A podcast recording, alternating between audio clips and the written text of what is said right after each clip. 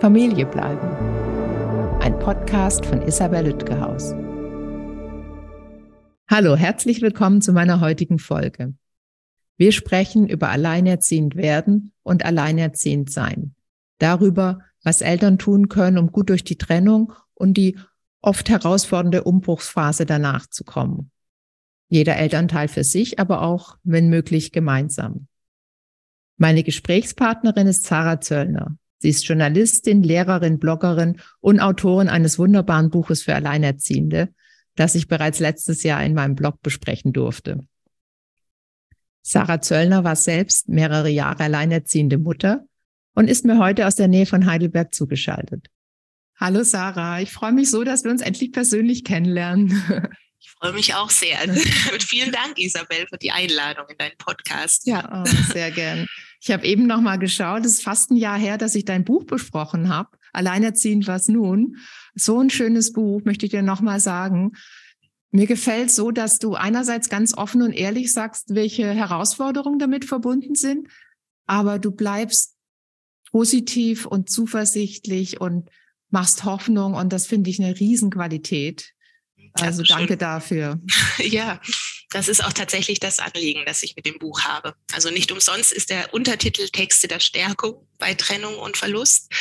Und ähm, genau darum geht's mir. Also ich möchte zeigen, es ist nicht alles rosarot, aber es ist eben immer möglich, ähm, ja, durch die entsprechende Haltung und auch durch die entsprechenden Schritte im Handeln ähm, seinen doch ganz eigenen Weg dann zu finden, auch in einer schwierigen Situation. So schön. Danke. Was war denn für dich der Auslöser, dieses Buch zu schreiben? Ja, ähm, ja. Äh, tatsächlich war es so, dass ich 2017 mich vom Vater meines älteren Sohnes getrennt habe. Das heißt, äh, unser Sohn war damals noch klein, der war anderthalb. Mhm. Und ähm, ja, ich war auf einmal dann selbst in dieser Situation, dass ich ähm, diese ganze Palette an Gefühlen hatte, von äh, Wut über Trauer, über ähm, ja auch einer gewissen ähm, Ratlosigkeit phasenweise. Also wie kann es jetzt weitergehen? Wie gestalten wir das äh, auch als Familie gemeinsam jetzt für unseren Sohn? Wie kommen wir gar nicht erst in so eine Streitschleife? Ähm, ja, wie wollen wir unser Leben jetzt weiter gestalten? Und äh, ich habe dann ähm, ein Jahr später etwa, 2018, begonnen, ähm, einen Blog äh, zu schreiben, den äh, Mutter- und Sohn-Blog, damals naheliegend, also so mhm. quasi unser unser Familien, unser Kleinfamilienprojekt zwischen meinem Sohn und mir. Und ähm, äh, ich habe anfänglich den Blog noch unter Pseudonym sogar geschrieben. Und da war mir sehr wichtig, ähm, schon von Anfang an zu zeigen, ähm, eigentlich zwei Punkte. Also das eine ist, ähm, es ist nicht wichtig, immer stark zu sein. Es ist nicht wichtig, mhm. die äh, Schwierigkeiten zu ver äh, nicht nötig auch, die Schwierigkeiten zu verleugnen. Aber es ist immer möglich, ähm, aus eigentlich jeder Situation noch etwas zu machen, das ähm, ja das gut und konstruktiv ist. Das war so das eine. Und der andere Hintergrund, dementsprechend war auch schon einer meiner ersten Texte, war auch tatsächlich schon so ein ganz bisschen äh, ja, aktivistisch oder mhm. fast politisch geprägt, denn mir war es sehr bewusst durch die Geburt meines Sohnes und auch die Erfahrung dann als ähm, ja, allein oder wie ich es selbst nenne, getrennt erziehende Mutter, weil mein Vater äh, der Vater des Kindes noch präsent war, ähm, äh, war mir eben sehr bewusst, dass äh, für Kinder zu sorgen eine ganz große Aufgabe ist und ähm, dass gerade Alleinerziehende dann oft auch einfach, was die gesellschaftlichen Rahmenbedingungen angeht, ähm, an äh, Grenzen stoßen oder auf Hürden treffen. Und ähm, genau, und das deswegen war mir eigentlich von Anfang an ein Anliegen mit diesem Blog, diese zwei Seiten zu zeigen. Also erstmal meinen Alltag und dieses ähm, sich neu orientieren ähm, als getrennt erziehende Mutter und dann andererseits dieser Blick über mich hinaus auf die Gesellschaft und auf meine Stellung als Mutter in, der Gesellschaft, in dieser Gesellschaft. Das ist auch was, was mir gut an dir gefällt, dass du politisch dich engagierst oder positionierst, aber auch da positiv. Mhm. Ich verstehe jede alleinerziehende Mutter und auch jeden alleinerziehenden Vater, der wütend ist und Grund hat, äh, äh, Mängel und äh, Missstände äh, anzugreifen. Und dir gelingt das wieder auf diese positive, konstruktive und ich finde fast ganzheitliche Art. Was mich, was ich wirklich bewundere, noch wo nimmt sie die, die Kraft dafür her? Ähm, weil Trennungen, so stelle ich mir das vor, also Trennung haben wir alle schon erlebt, die sind ja nie einfach. Mm, absolut, ja. ja. Weil viel Trauer und Schmerz und meistens ist die Geschichte davor ja nicht wirklich schön, die zu einer Trennung führt. Ähm, das ist schon schwer genug. Und wenn Kinder dazukommen, kommt ja nochmal eine ganz andere Ebene dazu. Andere Ängste, Zukunftsängste, Sorgen auch um die Kinder, um sich selbst. All das. Was sind denn da so deine Erfahrungen, vielleicht aus deiner eigenen Geschichte, aber auch ähm, du arbeitest ja auch und bist vernetzt mit anderen äh, Trennungseltern. Was sind denn da so die typischen Sorgen und Ängste, die Eltern sich machen? Ja, ich denke, eine Trennung ist ein massiver Umbruch. Da verändert sich ganz, ganz viel im Leben und erst recht mit Kindern. Ähm, ich kann das sagen als Mutter und auch von den Rückmeldungen, die ich von anderen ähm, alleinerziehenden Müttern bekommen habe aus Gesprächen. Ähm, da kommt noch dazu, dass du nicht die Sorge nur oder die Verantwortung nur für dich selbst hast, sondern die hast du auch für deine Kinder. Und du spürst das auch ganz stark. Und du spürst ja auch, dass vielleicht deine Kinder unter der Trennung leiden oder dass ja. sie schwierig, also dass sie sich einfach verwirrt sind, dass sie vielleicht ähm, Antworten suchen. Wenn sie klein sind, wird das vielleicht über ihr Verhalten sichtbar, ähm, dass sie plötzlich wieder ganz viel Nähe brauchen, ähm, dass sie nach dem Papa oder nach der Mama fragen oder so. Und ähm, wenn sie größer sind, ist dann natürlich die Kommunikation noch stärker möglich. Aber ich denke, das ist ein ganz wichtiger Punkt, dass du so als Mutter im Rahmen einer Trennung eben den Blick immer auch auf deine Kinder noch hast, aus dieser Liebe heraus, auch ja. für die Kinder. Und, ähm, und dann finde ich eben so wichtig und das ist mir halt von Anfang an wichtig gewesen. Das war mir privat wichtig in der Beziehung zu meinem Ex-Partner, aber das ist mir auch irgendwie als, als Mensch, du sprichst das Stichwort ganzheitlich an, als Mensch wichtig, ähm, nicht nur den Blick auf die Schwierigkeiten zu richten, sondern darauf, ähm, was eben möglich ist. Und das hat so etwas äh, Konstruktives natürlich, aber es benötigt auch das Ganzheitliche, weil du alles berücksichtigen musst. Also du kannst das nicht oft nicht nur rational entscheiden, sondern musst auch den Gefühlen Raum geben. Also du musst auch berücksichtigen, ähm, mit welchen Gefühlen, zum Beispiel in Bezug auf Umgangsmodelle, in Bezug auf Regelungen, was die Kommunikation angeht, sind eben Situationen verbunden. Und deswegen ist mir so wichtig ähm, zu zeigen, das Ganze ähm, ist nicht nur schwer und es ist nicht nur problembeladen, ähm, aber um dich den Problem stellen zu können und dann auch Lösungen zu finden, musst du hinsehen. Und ähm, genau, und das habe ich von Anfang an, haben wir tatsächlich als Paar tatsächlich geschafft. Natürlich ab und zu auch mit Hoch und Tiefs, absolut. Und ähm, ja, und das empfehle ich seitdem. Also das, das ist für mich auch so ein, ein Grundpunkt, wo ich sage, für Paare, die jetzt vor dieser Trennungssituation stehen, ähm, scheut euch nicht bei diesem Hinsehen, euch auch Hilfe zu suchen. Denn ja. oft äh, ist man ja ganz nah an einem Thema, an einer Problemstellung und gerade ähm, wenn die Gefühle dann reinkommen, verhakt man sich da so schnell und, und kommt dann nicht mehr raus. genau. Und streitet sich und, und, und so weiter und so fort. Und dann finde ich, ist es total wichtig, eben einerseits sich Hilfe, sich Unterstützung zu suchen, sich umzuschauen, wie machen das vielleicht andere. Das war für mich ein ganz wichtiger Punkt, auch weniger, weil ich mich an anderen orientieren wollte und das kopieren wollte, sondern weil ich einfach den Austausch gesucht habe. Das war mir auch über den Blog ganz wichtig, über die persönlichen Kontakte, die ich dann in, den, in der Zeit nach der Trennung gesucht habe zu anderen Alleinerziehenden. Ähm, und diese Vernetzung, dieses, ähm, diesen Austausch, auch ähm, stützende Rituale, die man für sich wählt und für den Ex-Partner, für so knifflige Situationen, für das finde ich sehr wichtig. Also, und das alles kann eben dazu führen, dass man aus einer, ähm, auf den Fokus weg von dieser Krisensituation bekommt, hin zu den Möglichkeiten, die in der Situation stecken. Und genau. Ich habe so viele Fragen. Eine, ja. eine davon ist, weil du sagst, du bist äh, vernetzt mit anderen Alleinerziehenden. Wenn du so die Erfahrungen anderer vergleichst, was für Gemeinsamkeiten siehst du da auch? Vielleicht du sagst du, gehst das sehr ganzheitlich und positiv an. Das gelingt vielleicht nicht jedem und jeder, also auch im, im ersten Schritt. Absolut. Ähm, aber welche gemeinsamen Sorgen und Ängste nimmst du wahr und welche gemeinsamen Versuche damit umzugehen? Also ich denke, die alltagspraktischen Fragen, das sind immer erst direkt nach der Trennung ganz wichtige Punkte. Ähm, wie regeln wir unseren Alltag jetzt? Wie gehen wir mit unserem gemeinsamen Kind oder den gemeinsamen Kindern um? Ähm, da spielt ganz stark das Thema Kommunikation rein. Also mhm. wie sprechen wir miteinander? Sprechen wir überhaupt miteinander? oder suchen wir vielleicht äh, für eine gewisse Zeit andere Wege auch der Kommunikation? Also ähm, ich muss ehrlich sagen, auch mein Ex-Partner und ich haben phasenweise wirklich sehr viel schriftlich kommuniziert, ähm, weil wir einfach immer wieder gemerkt haben, mündlich ist das schnell wieder in Streit ähm, umgeschlagen. Und das finde ich auch legitim, dass man sich diesen Raum nimmt dadurch für eine gewisse Zeit.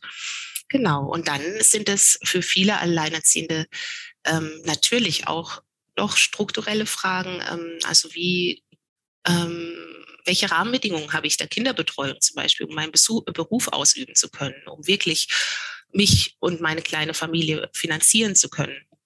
Ähm, später dann vielleicht auch tatsächlich so steuerrechtliche Fragen, was äh, also da spielt oft schon auch einfach gesellschaftliches in das Privatleben hinein und auch die Stellung von Männern und Frauen schon vorher in der Beziehung. Wie haben wir das gestaltet als Paar? Hat, war der Vater sehr präsent oder wenn die Mutter geht, also weniger Zeit mit dem Kind verbringt oder wenn beide gleich viel Zeit vielleicht mit dem Kind nach der Trennung verbringen wollen, lässt sich das denn gestalten? Also ist denn einer vielleicht so beruflich so eingespannt, dass das gar nicht möglich wäre, sich die Fürsorge gleichmäßig aufzuteilen oder umgekehrt? Ähm, ist einer finanziell vielleicht abhängig ähm, zum Zeitpunkt der Trennung und das erschwert zusätzlich die Trennung. Und das finde ich einfach ganz wichtige Fragen. Und die sind mir auch in Gesprächen, zum Beispiel im Rahmen des Stammtisches, den ich in Köln drei Jahre lang geleitet habe, mit einer Kollegin zusammen, sind die mir immer wieder begegnet. Das waren jetzt nicht die, wir waren keine Selbsthilfegruppe im engen Sinn. Also wir haben auch da den Fokus wirklich auf so einen Raum für für Fröhlichkeit und auch Entspannung gelegt, aber immer unterschwellig waren die Themen natürlich da. Und dann gab es oft so Situationen, wo dann vielleicht das Gespräch über eine leichte Frage, irgendwie, wie geht's dir? Ja, wow, ich habe im Moment total den Stress damit, ähm, Kindergeld oder Kinderzuschlag zu beantragen oder sowas. Also dass, dass dann ähm, einerseits Informationen ausgetauscht wurden, aber eben auch ähm, Themen, die ähm, einem vielleicht vorher nicht wichtig waren, weil sie einen einfach nicht mhm. betroffen haben, plötzlich ganz bedeutender Teil des Lebens werden. Diese Vernetzung ist so wichtig. Ähm, gerade auch jetzt in Corona hat man gemerkt, wie viele Alleinerziehende oder Getrennterziehende, reden wir später noch drüber, über die mögliche Unterscheidung, ja. wie einsam die oft sind und auch äh, allein mit all den, mit all der Verantwortung und all den Entscheidungen, die sie treffen müssen. Und ich denke, dass da so eine Vernetzung zu wissen, andere haben ähnliche Sorgen und äh, ich kann da auch mal vielleicht fragen, ob man sich gegenseitig unterstützt. Viele haben ja heutzutage nicht mehr Großeltern in der Nähe oder ein, ein mhm. enges soziales soziales Netz, wenn sie jahrelang vor allem auf die Kinder fokussiert waren vielleicht. Hm, waren das nur Frauen oder war das so eine gemischte Gruppe? Da in Köln? Ja, also der Stammtisch, äh, den ich jetzt äh, mhm. geleitet habe, da kamen tatsächlich überwiegend Frauen. Ich glaube, es hat sich einmal ein Mann zu uns verirrt.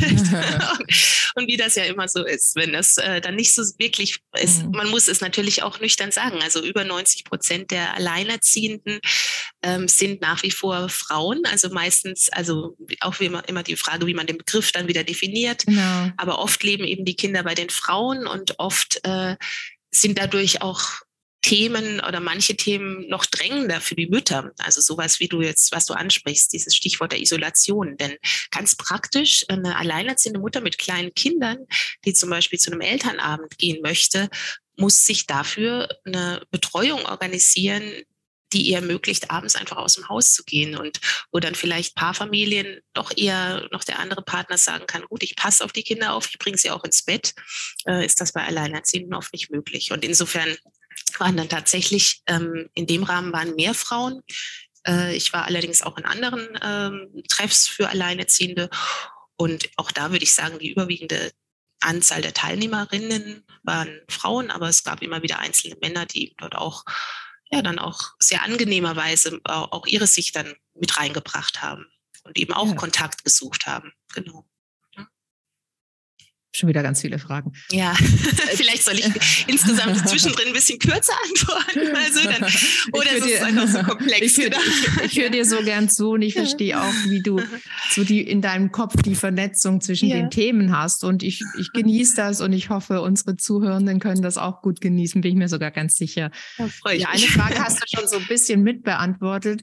Ähm, über Politik möchte ich gleich mit dir reden, aber erst noch vielleicht auch ohne jetzt Privates erzählen zu wollen, aber wie du dein, den Vater deines Sohnes erlebst. Wie gehen Männer vielleicht oder Väter anders mit dieser Trennungssituation und dem miterziehend werden, teilweise alleinerziehend werden, um als Frauen? Ich höre raus, Frauen vernetzen sich möglicherweise mehr. Es gibt ja auch Männernetzwerke. Hier in Berlin gibt es so ein mhm. Männer, gut, wenn ich jetzt wüsste, wie sie so ein Verein, wo alle Männer äh, sich zusammen zusammenfinden. Was erlebst du sonst für Unterschiede, wenn es welche gibt? Weil wir beide hatten eben schon festgestellt, es ist noch unterschiedlich bei aller Gleichberechtigung. Es gibt sehr viel mehr Frauen, die nicht berufstätig sind, wenn sie kleine Kinder haben. Politik kommen wir gleich. Mhm. Aber auch nach der Trennung sind noch, was ja damit auch zusammenhängt, die Kinder doch mehr bei den Müttern, die oft finanziell nicht so gut aufgestellt sind. Was nimmst du für Unterschiede wahr zwischen Männern und Frauen im Hinblick auf die Trennung und den Umgang mit der Trennung? Wenn Kinder vorhanden sind. Meinst du das jetzt auf einer psychologischen Ebene eher oder tatsächlich auf Zum einer Beispiel. ganz praktischen? Okay. Ähm, auch da würde ich total, also jetzt auf einer psychologischen Ebene würde ich schon sagen, es hängt viel von der individuellen Situation mhm. ab und ähm, das variiert einfach. Also ich ja. habe Väter kennengelernt, die wirklich auch keinen Kontakt zu ihren Kindern haben durften leider. Also ja, wo es tatsächlich auch. so war, dass die Mütter das also die Mutter das blockiert hat. Ich habe aber auch Väter kennengelernt, die einen absolut gleichberechtigten und sehr in, innigen und liebevollen Kontakt weiter zu ihren Kindern ähm, aufrechterhalten haben, auch auf Wunsch der Mutter. Und insofern denke ich, macht viel aus, wie man das als Paar oder als Ex-Partner dann einfach auch gestaltet. Hm. Das eigentlich vorab. Und dann spielt natürlich in dieses Gleichgewicht, dieses fragile Gleichgewicht auch zwischen Ex-Partnern sehr stark rein. Das finde ich schon. Und das wurde mir eben auch bewusst ähm, in dieser Situation damals. Ähm, ja, wie man seinen Beruf zum Beispiel ausübt. Denn ähm, wenn ich zu Hause arbeiten kann, bin ich vielleicht flexibler, ähm, zu welchen Zeiten ich auf die Kinder aufpasse, ob ich die dann von Schule oder Kindergarten abhole. Ähm, wenn ich das nicht tue ähm, und auch nicht tun kann, weil ich vielleicht im Schichtdienst arbeite oder so, brauche ich dafür Unterstützung. Und dann ist die Frage, kann ich mir das informell schaffen oder muss ich das finanzieren über vielleicht eine ähm, zusätzliche ähm, Babysitter, Kinderbetreuung? Und dann ist das schnell auch eine Kostenfrage. Und dann stellen sich natürlich durch die äußere Situation, dass viele Frauen nach wie vor in Teilzeit, selbst wenn sie berufstätig sind, in Teilzeit arbeiten und viele Männer in Vollzeit mit den entsprechenden Unterschieden im Einkommen ähm, stellen sich oft auch die Fragen halt, was Unterhalt angeht, was ähm, ja die Finanzierung des Alltags angeht, was die ähm, vielleicht auch in der Anfangsphase der Trennung oder wenn es nicht gut läuft, Rivalitäten, was man den Kindern ermöglichen kann als Mutter mhm. oder Vater, das können wirklich ähm, ja, wichtige und auch umstrittene Punkte sein. Und genau, insofern denke ich, spielt schon eine sehr deutliche Rolle auch die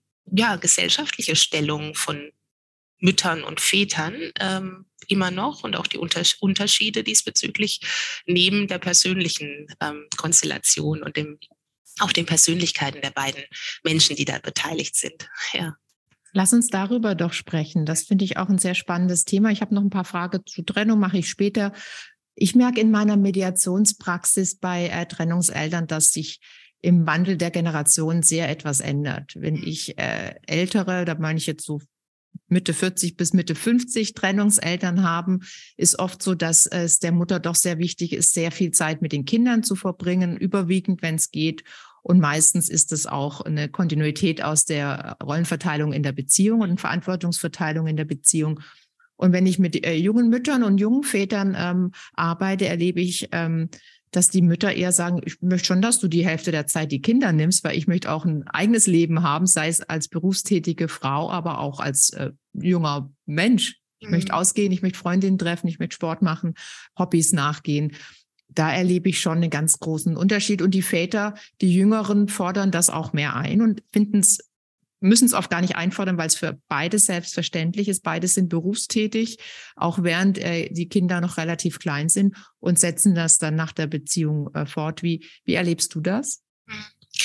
Ja, auch da würde ich sagen, ähm, ich würde nicht so sehr den Unterschied zwischen den Generationen jetzt setzen, ähm, sondern wirklich zwischen den ähm, Rollenvorstellungen ähm, eigentlich ja. innerhalb der Partnerschaft. Und ich erlebe da auch in der jüngeren Generation, wenn man so will, also so ähm, den Endzwanzigern bis Anfang 40ern, so in dem, in dem Altersspektrum, ähm, schon unterschiedliche Verteilungen. Also manche ähm, haben eben oder leben auch in der Partnerschaft doch noch eine relativ traditionelle Rollenverteilung, wo dann im Alltag ähm, ja auch immer noch die äh, Frau und die Mutter ähm, viel übernimmt und ähm, andere machen das schon im Alltag sehr gleichberechtigt. Und ich denke, das spielt dann natürlich sehr stark darin rein, auch wie die Beziehung schon zum Kind ist ähm, bei mhm. der Trennung. Ja. Also, denn äh, ein Vater, der ähm, vorher ganz wenig übernommen hat und wirklich vielleicht den Fokus auf den Beruf in erster Linie gelegt hat, für den verändert sich dann natürlich sehr viel. Das ist ja nicht damit getan, das Kind dann bei sich zu haben, sondern dieser ganze Themenkomplex, auch Stichwort Mental Load und so. Und aber mhm. auf der anderen Seite auch diese, diese Nähe und, und Alltagsbindung, also an, ja. an das Kind, das entsteht ja nicht von heute auf morgen. Und ja. Ähm, ja. Deswegen finde ich halt auch wichtig, bei allen diesen Entscheidungen, die jetzt den Umgang zum Beispiel betreffen, das wirklich ganz stark mit zu berücksichtigen. Wie ist mhm. die Beziehung zwischen den Eltern und dem Kind? Ähm, denn alles, was da vielleicht schematisch oder auch aus rationalen Gründen, womöglich sogar vielleicht finanziellen Gründen oder so ähm, in Erwägung gezogen wird, ähm, finde ich, ist oft nicht zum Wohle des Kindes, wenn nicht berücksichtigt wird, äh, berücksichtigt wird, wie ist wirklich die Beziehung zum Kind und, mhm. ähm, und auch was bedeutet es wirklich im Alltag für ein Kind da zu sein. Denn ja. äh, das ist mehr als nur Zeit zu verbringen miteinander. Das ist wirklich, ähm, ja, das ist Beziehung. Und die mhm. Beziehung, die ähm, kostet auch Energie, die kostet Zeit. Deswegen haben viele Alleinerziehende, die allein wirklich oder überwiegend allein für ihr Kind da sind, haben eben so wenig Zeit, weil es, ähm, ja, also das kann ich jetzt tatsächlich als zweifache Mutter sagen, das hatte ich vorher nicht so intensiv auf dem Schirm. Es ist wirklich eine ganz, ganz intensive, zeitfordernde und energiefordernde, schöne Aufgabe, Kinder ja. ins Leben zu begleiten. Ich habe da gerade, genau. Entschuldigung, ich habe da ja. gerade das Buch gelesen. Äh, unser Kind hat zwei zu Hause, was ja, ich, ja. ich habe das tatsächlich auch schon reingeguckt, auf ja, meinem ja. Blog besprochen habe. Und da war er, ähm, hatte auch Elternzeit genommen und nicht nur um, wie viele es machen, um eine Weltreise zu machen, sondern wirklich war zu Hause, hat auch das Glück im Homeoffice zu arbeiten und Corona und so weiter und das ist sehr beeindruckend, wie was für eine enge Beziehung er ganz früh zu seiner äh, Tochter in dem Fall ähm, aufbauen konnte. Ich kenne es umgekehrt auch aus, äh, aus ähm, Trennungspaaren, die, wo der Vater nach der Trennung sagt, jetzt möchte ich auch mehr Zeit mit dem Kind und die Frau vielleicht auch mehr arbeiten möchte. Und er das aber erst etablieren muss, diese enge Bindung, weil die eben nicht ganz natürlich immer gleich von Anfang an da ist, sondern aufzubauen ist. Und ähm, das ist schon noch ein Unterschied. Und da würde ich dich auch noch gern fragen, ist natürlich das Gemeine so ein bisschen, wenn man mit jemand zusammen ist, geht man ja davon aus, das hält bis, äh, dass der Tod uns scheidet. Tatsächlich wissen wir, dass es oft nicht so ist und viele da so gar nicht vorbauen und ja, vor, vorbereitet ja. sind. Und was du eben sagtest, die Entscheidung wird oft getroffen, ja, ist meistens er, der eine Elternteil verdient mehr Geld, dann arbeitet er auch mehr. Dadurch wird der andere Elternteil natürlich abhängiger solange das gut geht, schöne Sache. Aber wenn das Paar sich trennt, steht der Elternteil, der ähm, weniger vorgesorgt hat und weniger beruflich e-, etabliert ist, schon auch nicht so gut da. Insofern sind sämtliche Zukunftsängste, die meistens die Mutter, aber eben der ähm, geringer verdienende Elternteil hat durchaus berechtigt, wenn man die Armutsstatistiken bei uns ja, in Deutschland durchaus. anguckt, ja. wo, wo äh, alleinerziehende Mütter ganz weit oben stehen. Mhm. Ähm, was denkst du denn, wie Paare da, ohne unromantisch zu werden, aber wie mhm. Paare da früher vorsorgen könnten oder sich mhm. früher Gedanken machen könnten. Mhm. Ähm, ja, natürlich ist es naheliegend. Also ich denke, so wie viele Paare einfach so in dieses Kinder haben, wirklich reinstolpern und sich eigentlich auch keinerlei Gedanken machen. Ähm, also eher Gedanken machen, welche Erstausstattung besorgen wir, welchen Kinderwagen da stundenlang in irgendwelchen Babycentern sind und, äh, und sich mhm. ähm, mit Produkten ausstatten und dann meinen, sie sind gut vorbereitet, aber vielleicht nicht darüber geredet haben, was machen wir, wenn das Kind total viel weint, wir beide total erschöpft sind, wer unterstützt uns oder eben auch, wer steigt wann wieder in den Beruf ein? Wie regeln wir das dann? Wie regeln wir es vor allem, wenn wir vielleicht beide wieder berufstätig sind, auch wenn das Kind krank ist? Weil kleine Kinder werden wirklich ständig krank. Mhm. Und ähm, wer ähm, steckt da auch zurück? Wer, wer darf ähm, was und zu welchem Zeitpunkt? Ähm, und ich glaube, das sind schon so Fragen, ähm, die ganz schnell einfach eine bestimmte, ähm, ein bestimmtes Verhältnis innerhalb der Familien etablieren. Mhm. Und wenn dann die, der Vater wirklich nach zwei Wochen wieder in den Beruf einsteigt und eben vielleicht wie, ich glaube, fast 95 Prozent aller Väter tatsächlich in Vollzeit. Das ist Wahnsinn. Fast jeder Vater arbeitet ja. nach wie vor in Vollzeit. Ich finde, das ist medial gar nicht so, wird gar nicht so transportiert, weil oft so Leuchtturmväter irgendwie dann ja. äh, total engagiert und in Teilzeit und dadurch auch präsent sind, ähm, weil ihnen das wichtig ist. Aber ganz viele legen eigentlich im Job nochmal eine Schippe drauf in, zu dem Zeitpunkt, wo das Kind geboren wird. Ich finde eigentlich zu einem Zeitpunkt, wo die Familie eigentlich viel Raum bräuchte, ähm, um sich überhaupt neu zu finden und neue Strukturen für sich zu schaffen. Und diese Strukturen, in die dann Männer und Frauen ganz oft wie so automatisch reinplumpsen. Also dieses, plötzlich sitzt dann eine gut ausgebildete toll ähm, vernetzte, toll in ihren Alltag eingebundene Frau hauptsächlich zu Hause und hat ja, vielleicht dann wirklich auch schnell so eine Überforderungs, so ein Überforderungsgefühl, weil einfach alles neu ist und weil sie das plötzlich vielleicht weitgehend alleine alles äh, stemmen muss.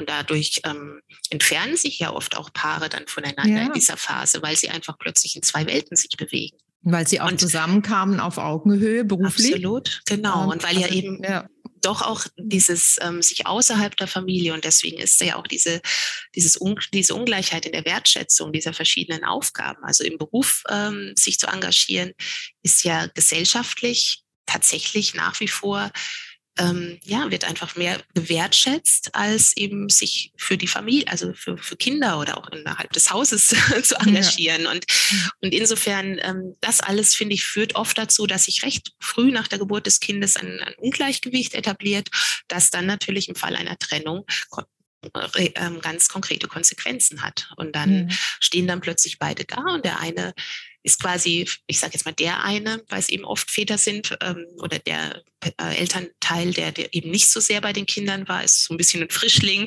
im Kontakt zu den Kindern und äh, vielleicht da unsicher auch und ähm, und der andere Elternteil, der sich eben mehr auf die Familienarbeit, die Fürsorge zu Hause konzentriert hat, hat vielleicht ähm, ja beruflich einen schwächeren Stand und ist finanziell schwächer dran. Und da denke ich, wäre Kommunikation zu einem frühen Zeitpunkt, also wenn eigentlich schon, schon in der Schwangerschaft, wenn auch die Gefühle meistens ja noch, noch äh, voller Liebe sind und so äh, und eben nicht erst in so einer Krisensituation, die ja eben dann auch der Trennung oft vorausgeht, wäre so Kommunikation sehr, also sehr früher. wertvoll.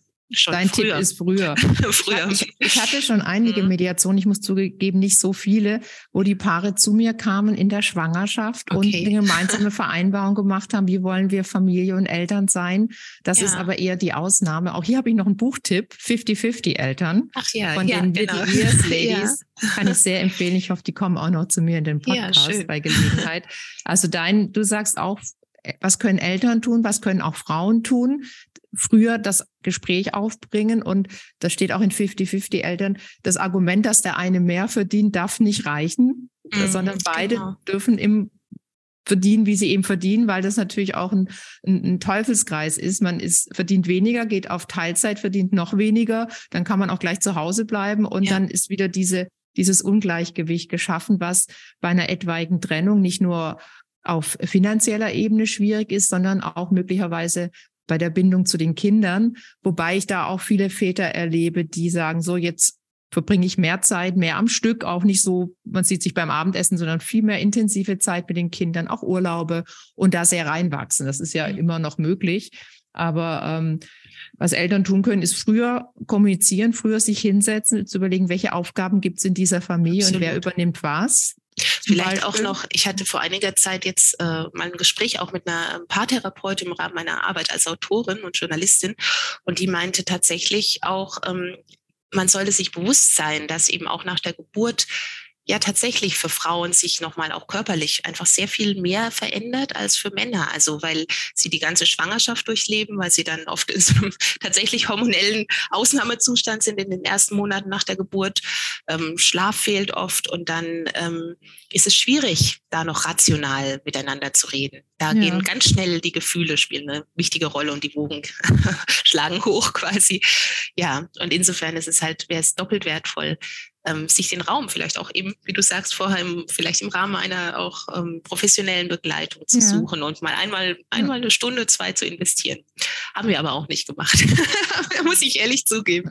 Waren wir noch äh, auch recht blauäugig. genau. Das sind viele in Bezug ja. auf Finanzen, aber auch in Bezug auf, ähm, ich nenne es mal Aufgabenteilung. Ja. Eine Kollegin von mir, Svetlana von Bismarck, die hier auch äh, demnächst Gast sein wird, äh, hat mal am Tag der Mediation vor den Standesämtern Mediationsgutscheine verteilt mit oh. Luftballons, ähm, weil dieses Präventive wirklich ja. eigentlich eine gute Idee ist. Das ist das, was ähm, die Paare selbst tun können, was Eltern selbst tun können. Aber vielleicht noch kurz, ohne zu politisch zu werden, was könnte denn die Politik tun, um ähm, alleinerziehend werdende sozusagen zu unterstützen, mhm. aus deiner Sicht?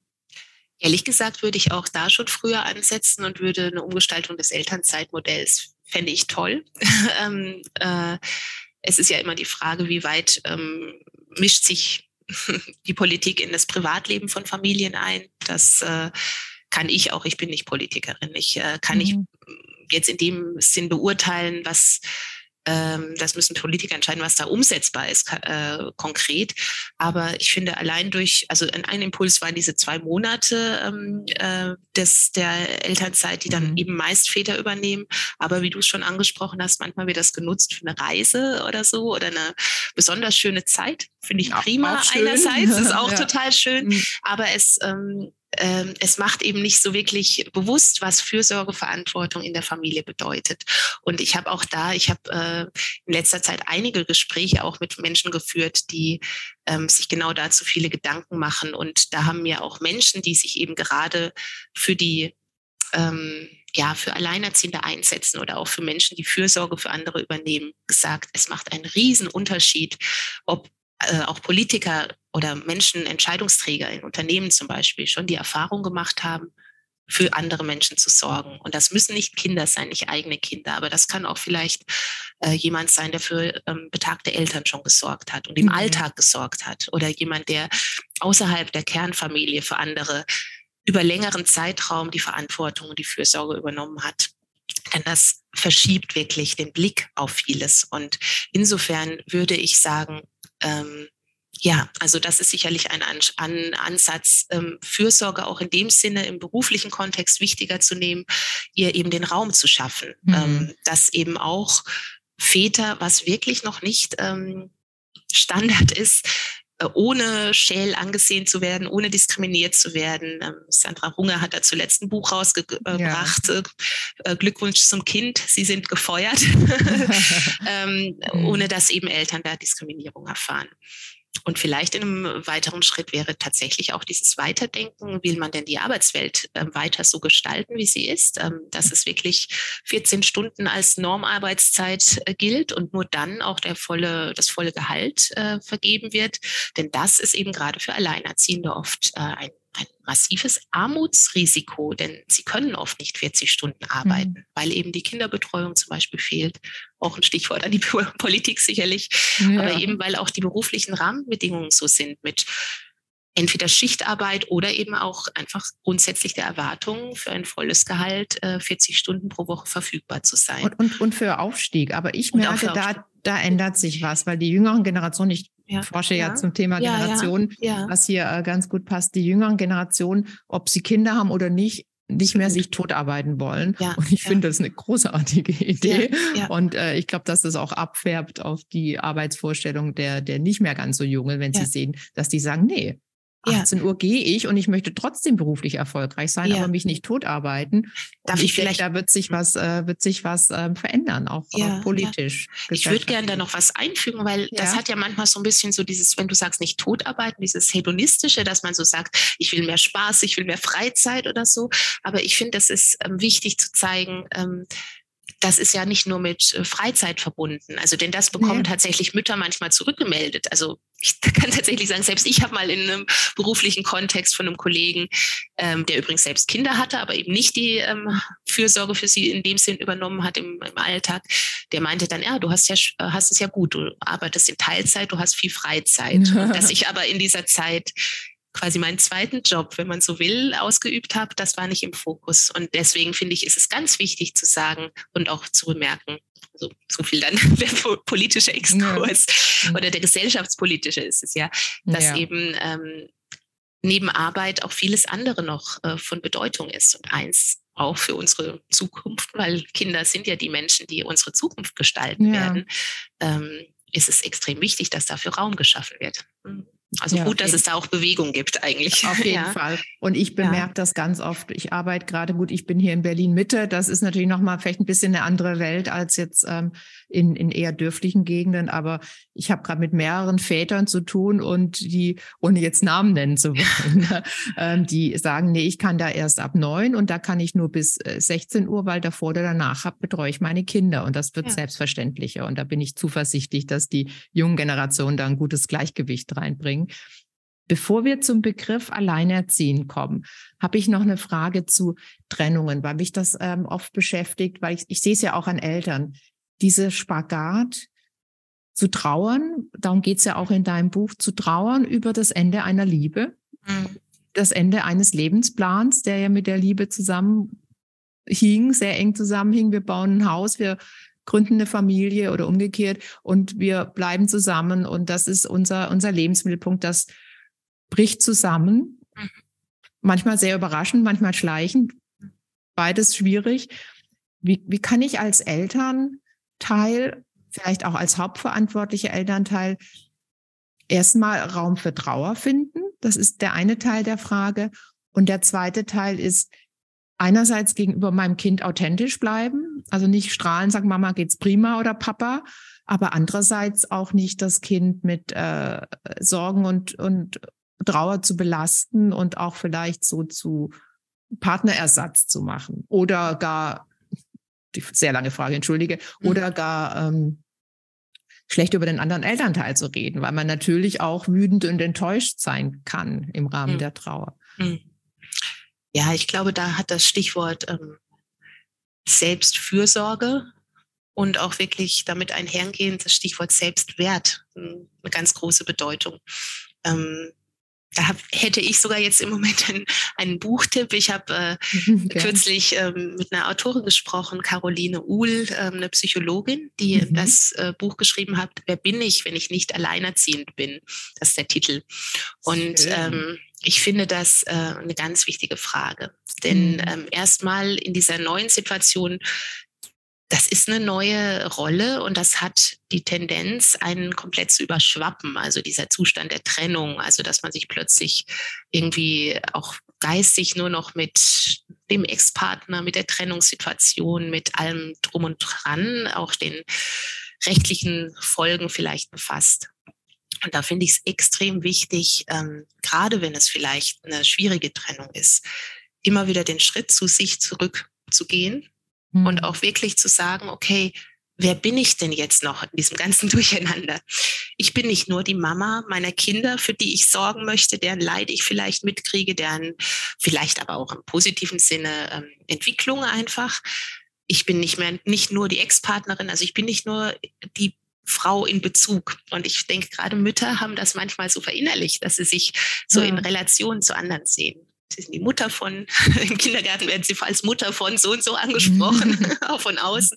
Sie sind die Ex-Partnerin oder Partnerin von, genau. Und da finde ich das ganz wichtig, dieses, diese Selbstfürsorge und dieses Neuentdecken, wer bin ich ähm, in dieser neuen Situation. Und ähm, inklusive auch einer Abgrenzung gegebenenfalls. Also, dass ich sage, wenn irgendwas ähm, wirklich meinen Werten widerspricht, und dafür muss ich wissen, was meine Werte sind, dann ähm, kann ich auch sagen, nein, nein, das will ich nicht. Und ähm, selbst wenn ich es dann vielleicht im Außen nicht wirklich umsetzen kann, ad hoc, also wenn mir vielleicht durch irgendwelche gerichtliche Entscheidungen oder sowas oder durch sonstige schwierige Rahmenbedingungen die Hände gebunden sind, kann ich doch mich innerlich dazu positionieren. Und das macht mich stark.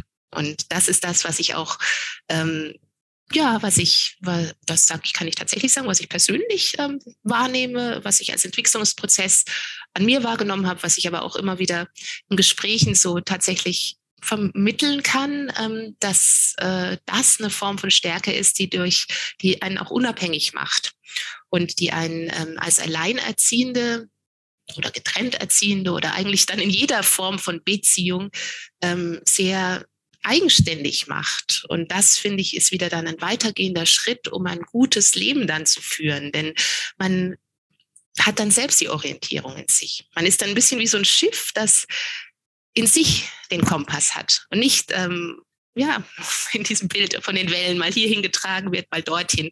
Dann geht es einem gut, wenn der Kinds, äh, Kindsvater, was für ein schrecklicher Begriff jetzt gebraucht Kind selbst, wenn der Vater des Kindes sich meldet und in positiver Weise meldet. Es geht einem schlecht, wenn er einen Umgangstermin platzen lässt. Dann geht es einem gut, wenn man irgendwie beruflichen Erfolg hat. Es geht einem schlecht, wenn plötzlich irgendwie beruflich was nicht gut läuft. Und da finde ich das ähm, ganz große Ressource, sich selbst kennenzulernen vielleicht sogar auch diese Krisensituation zu nutzen, um sich eben nochmal anders neu kennenzulernen, auch tiefer kennenzulernen. Vielleicht auch da wieder Stichwort mit Hilfe, mit Unterstützung. Das wollte ich eben ähm, fragen. Genau, Bestimmt und dann eben seinen eigenen ja. Weg zu gehen. Genau. Bestimmt hören uns jetzt Menschen zu und sagen, ach schön, genau das möchte ich.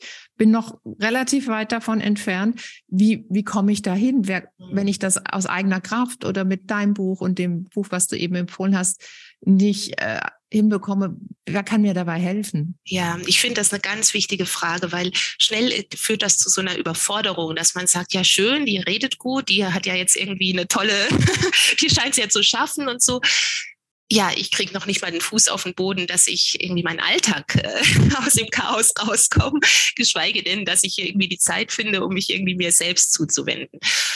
Ähm, ich finde ganz wichtig, dass das das stimmt schon. Zeit ist für Alleinerziehende mega knapp. Also hm. Alleinerziehende haben ganz, ganz wenig Zeit. Aber meistens findet man ja, man findet zum Beispiel die Zeit, um aufs Klo zu gehen. Meistens doch. Also, obwohl selbst das mit ganz kleinem Kind. Ja. mit, du wirst es nicht. Also mit Baby ist sogar das manchmal tricky. Mhm. Und, aber ähm, ja, und insofern vielleicht dann einfach mal kurz atmen, die Augen schließen und zu fühlen, okay, wie geht's mir denn jetzt gerade? Was ist jetzt gerade? Ähm, wie geht mein Atem, wie, ähm, also richtig physisch, wie, wie, das meine ich auch mit diesem ganzheitlichen, wie ist mein Puls oben? Was stresst mich gerade? Und dadurch auch da zu einer Verzögerung ähm, beitragen mhm. und in dieser Verzögerung sich wieder spüren zu können und dann auch den Raum vielleicht sich dadurch zu schaffen, wieder zu sagen, okay, ich war jetzt kurz davor, zum Beispiel mein Kind anzuschreien, weil ich mich überfordert fühle, aber puh, ich schaffe es, ruhig zu bleiben, weil mein Wert ist, ich möchte auch in dieser Stresssituation ein gutes Verhältnis mit meinem Kind schaffen. Oder, boah, ich war kurz davor, diese fiese SMS loszuschicken mhm. an meinen mhm. Ex-Partner. Aber ich lösche sie nochmal. Es gibt ja, die technischen Mittel sind ja inzwischen da. Diese, ich lösche irgendwie diese Sprachnachricht nochmal und ich, ich mache es nicht. Ich lasse mich nicht mitreißen. Ähm, und dieses äh, so eine ja, Achtsamkeitsübung mit. Ein Stück weit ist das auf einer individuellen Ebene, mhm. denke ich, ist das wirklich eine, eine Achtsamkeit im Alltag. Denn ähm, das Tempo rauszunehmen ähm, ist oft schwer von außen, denn viele Alleinerziehende sind wirklich am Rödeln ähm, zwischen Beruf und Kinderbetreuung und Alltagsaufgaben. Also ist es meine Aufgabe, meine Haltung dazu zu ändern und zu diesem Tempo. Und ähm, und da denke ich, ähm, kann es auch total helfen, wieder mit anderen Alleinerziehenden in Kontakt zu kommen. Und das Vernetzung ist auch. inzwischen mhm. wirklich ja möglich. Es ist ähm, für Menschen, für Frauen, für Männer, die in ländlichen Gegenden wohnen, wo es vielleicht nicht viele Angebote vor Ort gibt, ähm, ist es immer möglich, dass auch wirklich über Online-Portale, es gibt jetzt neu dieses Portal Solomütter, es gibt schon länger verschiedenste Facebook-Gruppen zum Beispiel, die wirklich den Raum bieten, je nach Gusto auch vielleicht sich einfach mal auszukotzen, relativ anonym, also mhm. den Druck in der Form loszuwerden und dem Rechnung zu tragen, dass vieles schwierig ist und dann vielleicht danach mit neuer Kraft doch wieder den Blick auf die ähm, Möglichkeiten zu lenken. Genau. Und ähm, es gibt seit kurzem eine, sogar eine Stiftung für Alleinerziehende, ähm, die Alltagsheldinnen. Ich weiß nicht, ob du da schon, schon gehört ja, hast. Also, schön, schöner und, Name. Also ja, ja, genau. Und ich finde auch, das bringt, ich habe mich tatsächlich mit der Gründerin unterhalten und die fand das so schön. Sie hat eben auch den Blick, sie wurde selbst mal angesprochen und als Alltagsheldin bezeichnet. Und irgendwie sind das ja auch Alleinerziehende. Die, die managen so viel in ihrem Alltag. Und sich dann da noch den Raum zu nehmen und zu sagen, wer bin ich denn dann, wenn ich nicht alleinerziehend bin? Wenn ich, das finde ich ist mega wichtig. Also genau. Und sich dann eben auch Menschen zu suchen, die das vielleicht schon tun und diesen Raum sich schon nehmen und sich dann denen auch orientieren und ähm, stärken darin. Also Achtsamkeit, sagst du Achtsamkeit, Vernetzung. Richtig, Gibt es Coachingsangebote, die du da empfehlen kannst oder Beratung? Beratung klingt immer so passiv, aber weißt du, was ich meine? Gibt es Unterstützungsmöglichkeiten, wo ich mich als alleinerziehende Mutter, aber auch als alleinerziehender Vater ähm, konkrete Hilfe holen kann? Mhm. Mhm. Ähm, also ich würde jetzt da äh, nicht unbedingt kommerzielle Angebote empfehlen, weil ich einfach äh, nicht Werbung machen möchte jetzt in dem Nein, Rahmen. Nicht. Aber ähm, also ich weiß zum Beispiel, es gibt gerade von dieser Stiftung Alltagsheldin eine kostenlose Rechtsberatung, die auch mhm. online verfügbar ist. Also wenn es jetzt wirklich darum geht, um das praktische ähm, vielleicht aber auch mit dem, eben mit dem Hintergrund, dass dort Menschen beraten, die wirklich wissen, was speziell die Situation von Alleinerziehenden ausmacht. Denn natürlich gibt es ja Familienberatungsstellen, Mediationsstellen. Manchmal ist da die Schwierigkeit, dass da Menschen beraten, die ähm, die Situation gar nicht kennen. Und natürlich kann man auch beraten und kompetent beraten, wenn man in der Situation nicht drin war. Aber ich habe tatsächlich diesbezüglich schon auch manchmal Rückmeldungen bekommen, dass das ähm, zu Schwierigkeiten geführt mhm. hat, weil da vielleicht ähm, ja Annahmen getroffen wurden. Sowas wie, ähm, entspannen Sie sich doch mal, gehen Sie doch mal joggen und so. und dann war irgendwie, das ging aber völlig an dem Bedürfnis vorbei, denn das Bedürfnis war gerade nicht noch weiter körperlich aktiv zu sein, sondern wirklich irgendwo mal die Füße hochlegen zu können. Was für ja, manche, da gibt es qualitative genau. Unterschiede an genau. äh, vielen Beratungsstellen. Das also von dem ist ein bisschen her, Glückssache, aber man kann Glück haben und absolut, jemanden treffen, der sich äh, gut herein hineinversetzen Ich finde kann. vielleicht noch kurz, ich mhm. finde da dieses informelle, äh, den informellen Austausch auch nochmal ganz wichtig über eben vielleicht Frühstücke oder Stammtische, ja. weil dort oft ähm, Menschen aufeinandertreffen, die es dann die Erfahrung schon gemacht haben und einen Ratschlag geben können, konkret, was äh, hilft. Gell? Ja. Dankeschön.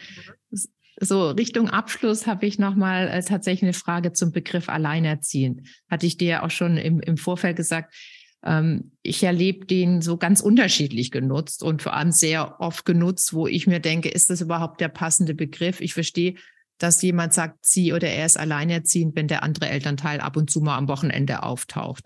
Ich erlebe aber auch Eltern, die im Wechselmodell gleichberechtigt betreuen und sagen, sie sind jeweils alleinerziehend. Ich verstehe, was sie damit meinen, aber letztlich ist es doch ein äh, getrennt gemeinsam erziehen oder gemeinsam getrennt erziehen.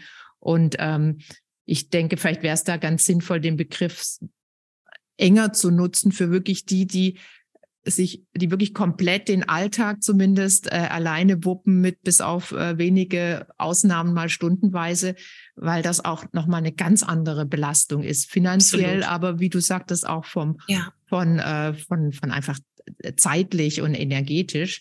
Ähm, wie erlebst du das denn, wie der, wie der Begriff verwendet wird?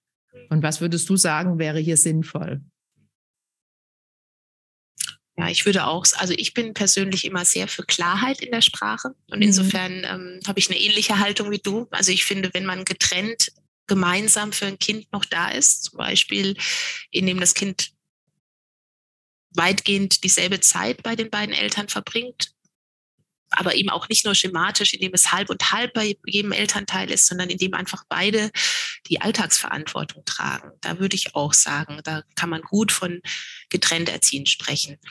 Und man darf aber natürlich nicht äh, vergessen, dass diese Begriffe auch rechtliche Begriffe sind. Ja. Also ähm, äh, insofern ist alleinerziehend ist ja auch an, an, den, äh, an die Meldung des Kindes an einem Wohnort gebunden ja, und damit sind eben äh, auch steuerrechtliche Konsequenzen äh, verbunden.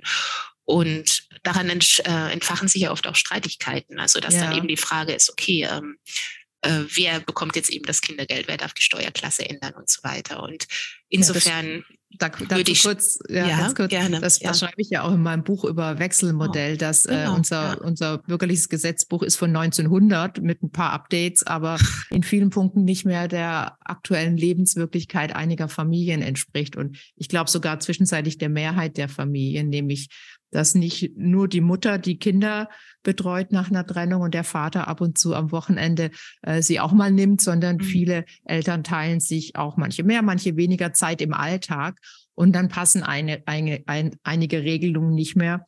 Und vor allem das Wechselmodell, das schreibe ich auch in meinem Buch über das Wechselmodell, ist dann nicht mehr, nicht mehr ähm, rechtlich abgebildet. Zwei Wohnsitze, gleichberechtigte Wohnsitze sind nicht möglich und ganz vieles mehr. Da bin ich mal sehr gespannt, äh, was sich da nochmal tun wird.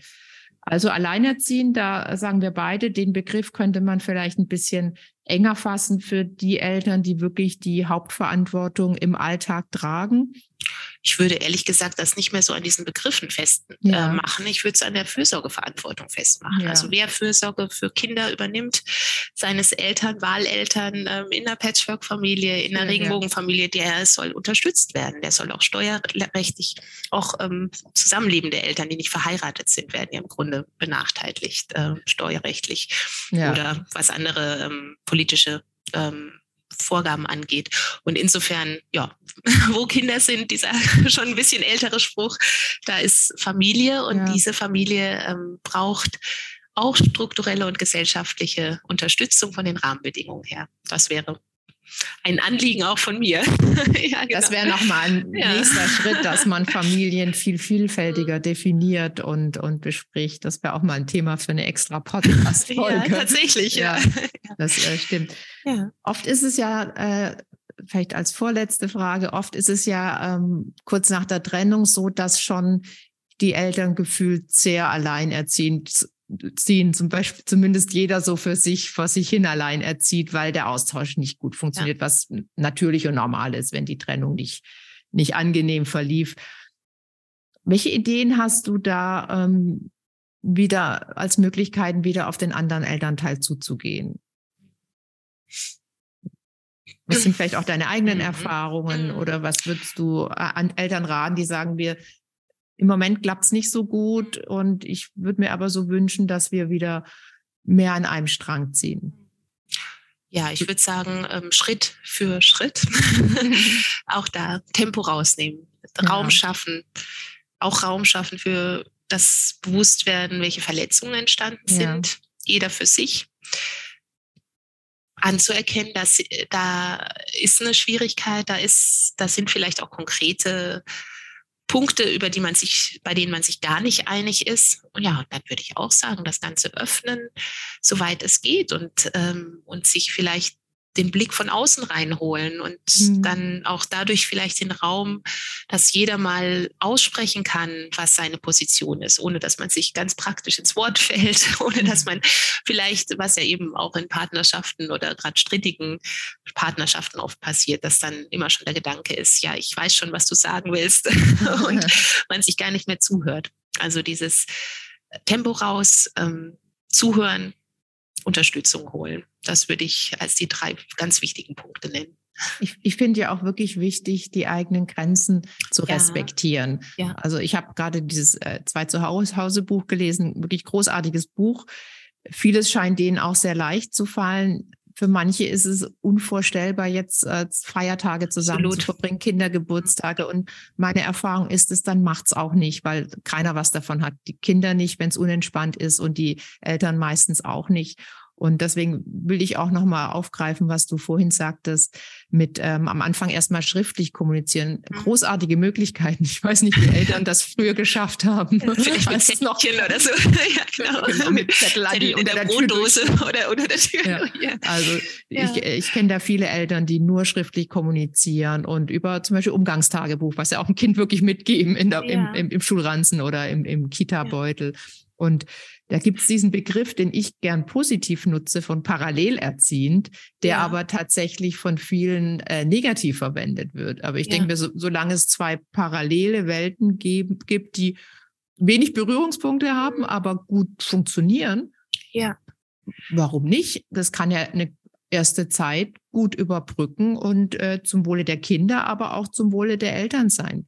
Also ich im kann, Moment nur so funktioniert. Absolut. Ich kann dazu nur sagen, das ist tatsächlich auch eine persönliche Erfahrung, die ich gemacht habe, dass Klarheit in welcher Form auch immer für das Kind sehr vieles leichter macht. Und in dem Moment, wo ähm, wir als Eltern und Ex-Partner klar sein können und das weiß ich aus eigener Erfahrung auch konnten, da ist es eben dann, ähm, da gewöhnt sich so ein Kind ganz schnell an alles Mögliche und entspannt sich auch wieder, weil irgendwie so der Rahmen wieder sicher ist. Und, mm. und genau das finde ich äh, ganz wichtig. Und insofern können eben auch so Rituale, finde ich, ganz wichtig sein. Ähm, gerade an in Momenten, wo eben sowas wie vielleicht für den Übergang, äh, Übergang von einem Elternhaus ins andere, wenn das nicht immer ad hoc und aus der Situation heraus geschieht, sondern wenn man sich vielleicht konkret überlegt, ähm, das ist vielleicht für alle Beteiligten nicht ganz einfach, ja, dann geht man als erstes erstmal einen heißen Kakao trinken gemeinsam mhm. oder man hat irgendwie irgendein kleines Ritual. Da kann, ja, das sprichst du ja auch in deinem Buch ähm, an zum Wechselmodell und das beschränkt sich ja nicht nur auf das Wechselmodell. Also dort ist es vielleicht manchmal noch sichtbarer, aber in jeder Form, in der das Kind von einem Elternteil zum anderen wechselt, ähm, kommt es in die Situation, dass es sich an eine neue Umgebung, an auch das andere Elternteil ja. wieder anpassen muss und gewöhnen muss. Und ich finde, da ist alles, was stützt und ritualisiert ist, ähm, fordert nicht extra Kraft wieder. Und dadurch bleibt mehr Raum und Kraft für das wirklich Wichtige. Und das ja. wirklich Wichtige ist das Kind, finde ich. Und es ja. ist auch jeder der drei oder vier Beteiligten. Genau. Ja.